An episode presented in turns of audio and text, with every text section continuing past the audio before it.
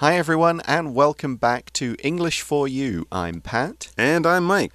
So, yesterday, Phil needed help with his phone. It wouldn't turn on, and he did a few tests at home with his wife's phone, and it was nothing to do with the charger. So, he goes to a phone shop to find out what the problem is. That's right. And there he met Liz, the nice lady who works in the phone shop, and she couldn't turn it on either. She asked him the simple questions Did you plug it in? Did you charge it with electricity? He said yes. She tried to turn it on. She did all the other basic things to make it work, and nope, no luck. So it needs to be repaired. She said there's a problem with it. We can't fix it here. So we're going to have to have a, professional, you know, engineer, technician look at it, maybe open it up, see what's inside, see what the problem is. So Phil only bought this phone in January and he's got a receipt to show that. And this means the repairs are covered by the phone's warranty. Phil won't need to pay for this kind of repair work, although it will take three to five working days. Yeah, and Phil, well, he heard that. Of course, he's a bit disappointed, but since they will fix it, it will be free and it will only take three to five days. It's sort of inconvenient, but not a huge problem. And hey, at least he doesn't need to buy a whole new phone, right? So today, our article is going to be actually looking at what the warranty is, what that piece of paper that comes from the company when he bought the phone that says, you know, if you have any problems, we'll fix it for free. What are the sort of rules to make sure that all works and all that kind of stuff? Let's read through day two and find out what's going on. Reading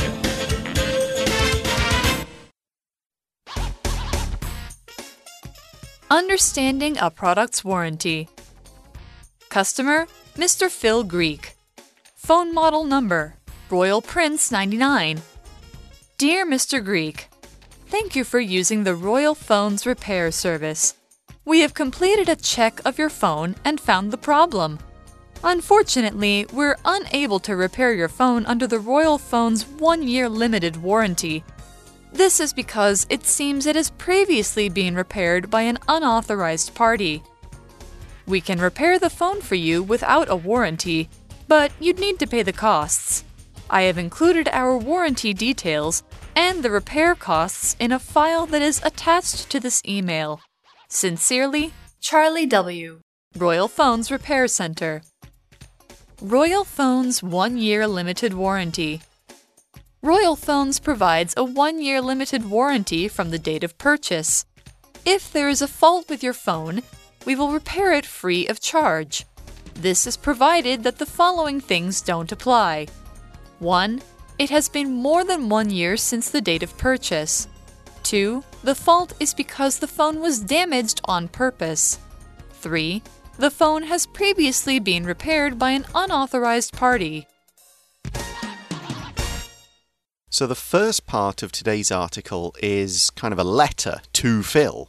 Oh, okay. So this is coming from the phone company, we imagine, because the title of the letter or the introduction says customer Mr. Phil Greek. So that's his name, Phil Greek. And yes, he is the customer, uh, the one who gave money to the company, got the phone, had the problem. He's waiting for the company to repair his phone. It's his phone.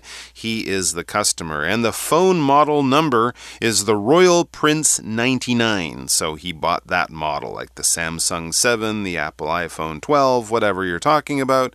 This is the Royal Prince 99. That's the model number. What is a model? A model is basically a version of some kind of product that a company makes. They'll have different models for different prices, parts, or things like that. So, depending on the customer, depending on how much money you want to spend, depending on how old or new your phone is, you will choose, buy, or have a different model. So this letter, possibly email, says Dear Mr. Greek, Thank you for using the Royal Phones repair service. So, this is kind of fairly typical language you find in this kind of communication uh, to give the name, but also to say, you know, thanks for using us, thanks for giving us your business. We do appreciate that. Okay, and now let's get into what the letter actually says. We have completed a check of your phone and found the problem. Okay, so we've looked at the phone, we opened it up. Um, we looked inside and we kind of got to the, you know, solved the mystery. We found the problem. We know why your phone wouldn't turn on.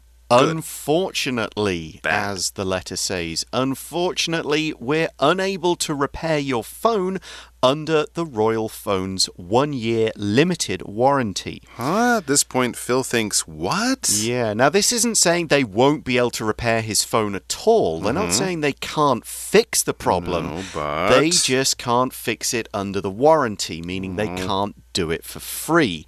And we preface this sentence with the adverb unfortunately. Unfortunately is used at the start of a sentence to give bad news. It's to show uh, this isn't what you want to hear. I'm not going to say something you'll like. Now, it could refer to bad luck. You know, unfortunately, we didn't make the train in time. But unfortunately is also just used in this way to kind of signal you're not going to like what comes next. Hmm, this is bad news. They had a one year limited warranty. This is what Phil thought was going to have the company make uh, make sure the phone was fixed for free. Limited though, well limited basically means not totally free, not totally open. There are some rules. There are some limits here. You can't do no anything you want, things are a little bit limited. When you're in an elevator, they might have a number of people that the elevator is limited to, only eight people. If you have nine or ten, meh, sirens or buzzers will go off because the number of people in that elevator is limited for safety reasons. Your speed on the road when you're driving is limited. The speed limit, that sign that says 100 kilometers on the highway, that will limit your speed or give you rules, give you numbers or amounts that you can't go over. For example, after the concert, there was a limited time for the fans to take photos with the singer. So the singer will stand there, the fans can come over, take a selfie, take a picture, but for 10 minutes. And then the singer's got to go off and do an interview or go back to the hotel or something. He's not going to be there all day, all night until people want to go home. He will choose the amount of time, and there will be a limit, or the time is limited. So, what's the problem here? Phil's phone isn't too old, it's under a year, so why can't they repair it for free under the warranty? That's the correct preposition, by the way, under. And the article explains this is because it seems it has previously been repaired by an unauthorized party. No. So, this isn't the first time the phone has been fixed. It's been previously repaired. Previously is an adverb that means before the present time or before a certain particular time, just earlier. This isn't the first time, there was a previous time. So, it was done previously. You know, if you go to somewhere that you've been before, you say, well, this is it now. Previously, it looked very different, you know. Or you could say, I previously worked for a cram school, or I previously worked for a drug company in the UK. All of that was before now. Here's another example.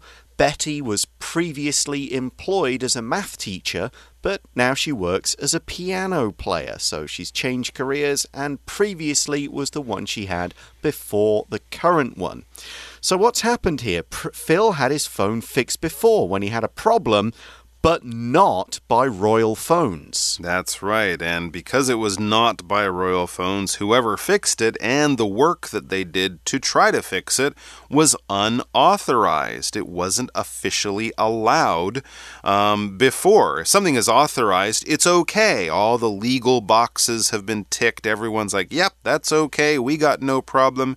You're not breaking any rules or anything like that. If it's unauthorized, you are breaking some rules. You did not get permission. If you're walking around the school hallways during the middle of class and some teacher sees you, hey, who are you? Where are you going? Oh, I'm just going out for a walk. Did your teacher say you could go out? No. You might get in trouble because you're unauthorized. If you climb the fence around a building into an area that you shouldn't be in, and there are signs that say, do not enter, if someone sees you in there, you could get in trouble because that is unauthorized entry. You're not allowed allowed to go into a place. If someone says, Yeah, you can go, here's a key, here's a pass, here's an ID card, you can just use that to open the doors, that means you're authorized. But if you're not given permission, if you're breaking some kind of rule, you are unauthorized. So maybe the person he gave it to, you know, thought they could fix it, they had all the right equipment, but they don't work for Royal Phone Company or another company that Royal Phone says, yes, you can fix our phones. So in that case, it's unauthorized. Mm. And if it's even you and it's your phone, unless the company says you can fix the phone, it's still unauthorized. Yeah, and we describe this person as an unauthorized party. Woohoo! Yeah, I like a party. It's not that kind of party. Sadly, no. Don't take your phone to a fixing party? No, this no. is a legal term that just means an unnamed or unspecified person, organization, company, whatever. Could be just one guy in a store, could be two or three guys working somewhere in like the Guanghua Electronic Plaza.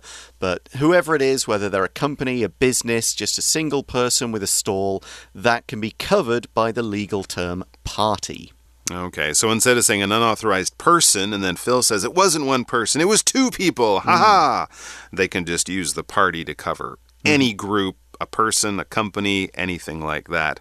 And then the uh, the uh, the letter continues. We can repair the phone for you without a warranty, but you'd need to pay the cost. So, yeah, we can still fix your phone, no problem. But since you broke the rules on the warranty, it's not going to be free, like the warranty would have said. Since you broke the rules, you'll have to pay the costs, basically. You'll have to pay us to fix it. We can't do it for free anymore because you broke the rules. Mm.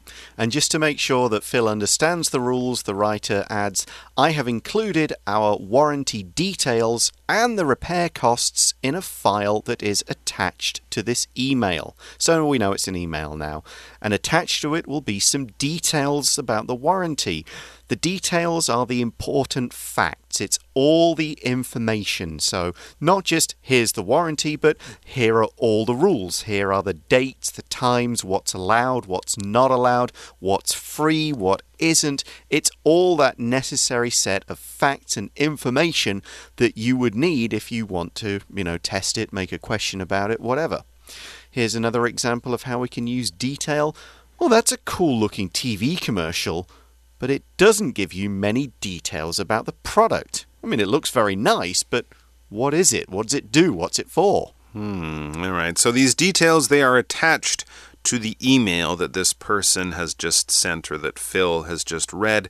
If something is attached, it's joined to something, it's connected to something. These are two separate things, but through some process, by tying them together, chaining them together, sticking them together, or just, you know, putting them together in a computer file kind of way, they are now one thing. They move as one, they are sent as one, they can be carried around as one. Uh, right? If you have a, an email and you want someone to look at another file, you don't have to rewrite the file in the email. You can just attach it to the email using a little special computer command. Mm. Anyway, so basically it'll be there. You'll just have to click on something, but it should be right there at the bottom of the email. You should be able to see it since it's been attached. Yep, it'll be a separate file you can open or download or whatever. So this email finishes sincerely Charlie W, Royal Phones Repair Center. So that's the email basically giving Phil his bad news, and then to sort of prove that they're following the rules and they're doing what they did say they would do or wouldn't do, we now actually get the warranty itself.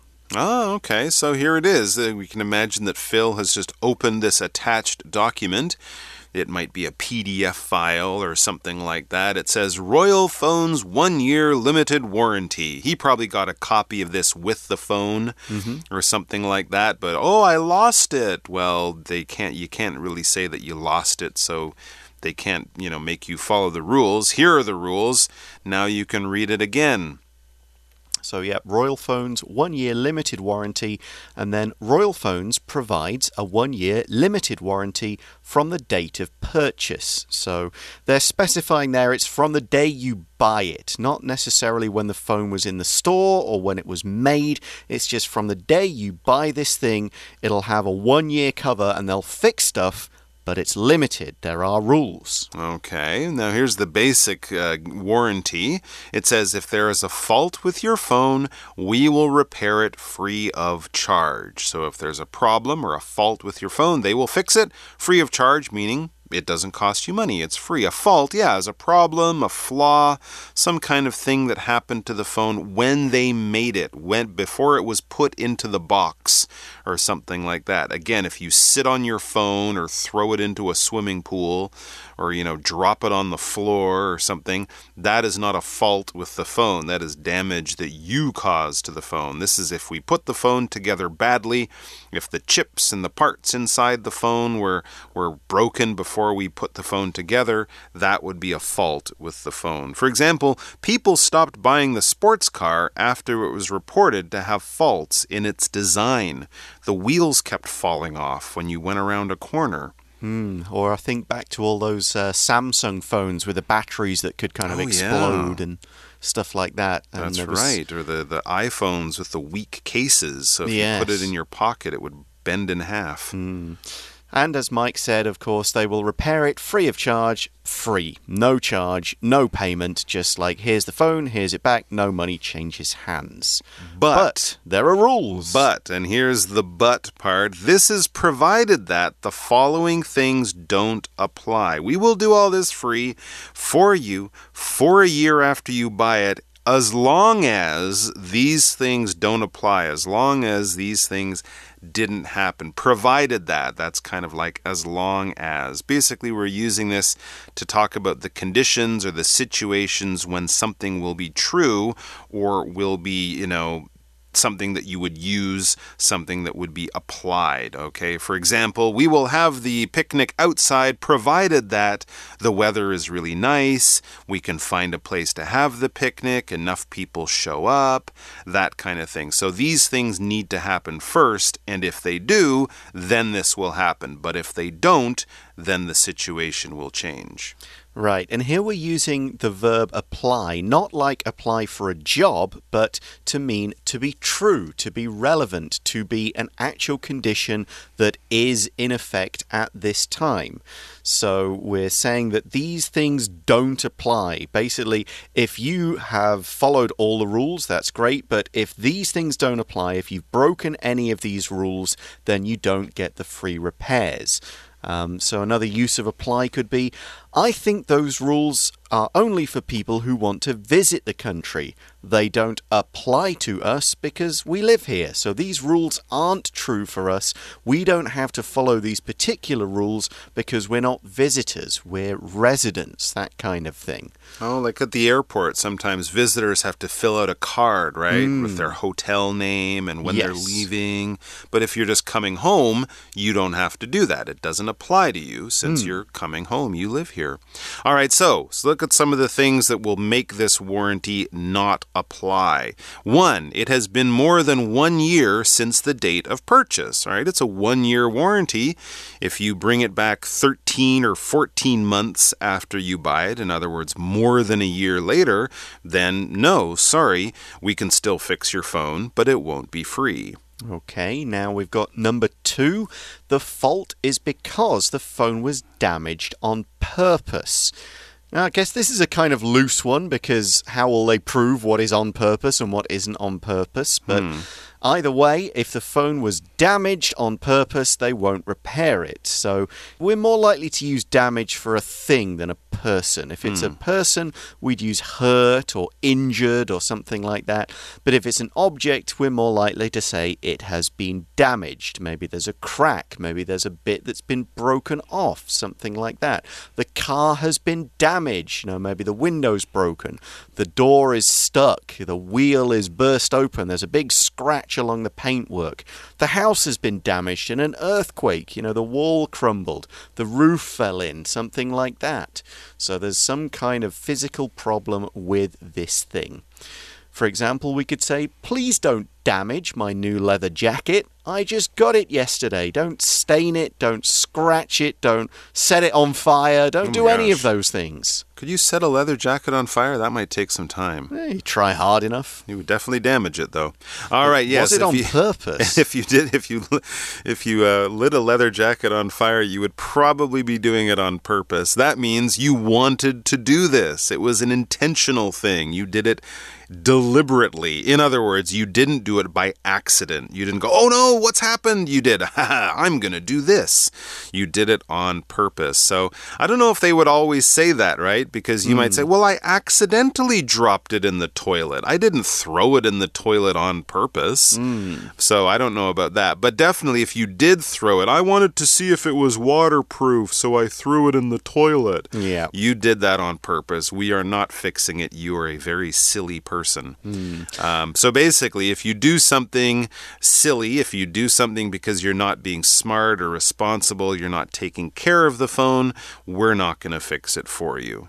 Yep. And then we've got number three, which is the main one for Phil. The phone has previously been repaired by an unauthorized party. So, mm. not one of our technicians, not somebody we've agreed and approved to fix the phone, somebody else. Right. And that's where Phil has, to use the correct term, voided his warranty. To void it means basically he breaks the contract. They will fix the phone, but he now has to pay for it.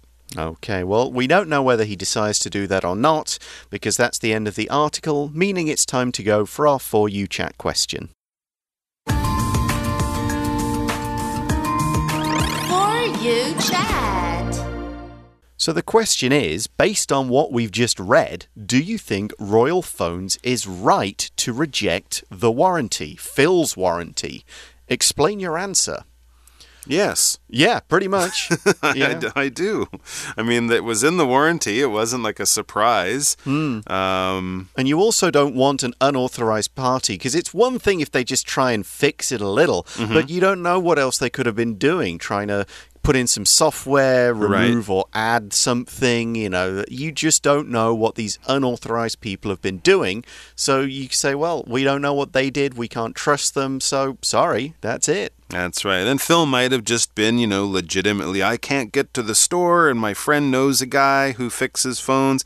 You know, he might not have been trying to be tricky, but he did break the rules of the warranty, so the company has no reason to, you know, give him special treatment. So it's a good idea, you know, if you do have a, a complicated machine like that, know what the warranty means. Don't bring it to someone else, um, bring it to the company first. Yep, and that's all there is to say about that. So thank you for listening, everybody, for English for You. I'm Pat. I'm Mike. Stay safe. See you again soon. Bye bye.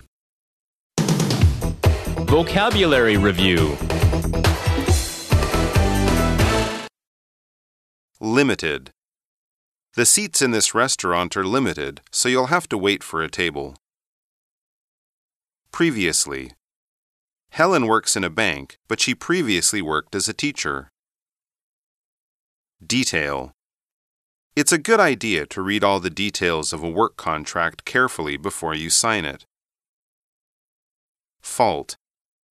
There's a fault with my coffee machine. It won't heat up the water. Apply. Please fill out the parts of this form that apply to you and then give it to the nurse. Damage. No one was hurt in the typhoon, but it did damage the roofs of some buildings. 智慧小补帖。 Unfortunately. Unauthorized. Attach.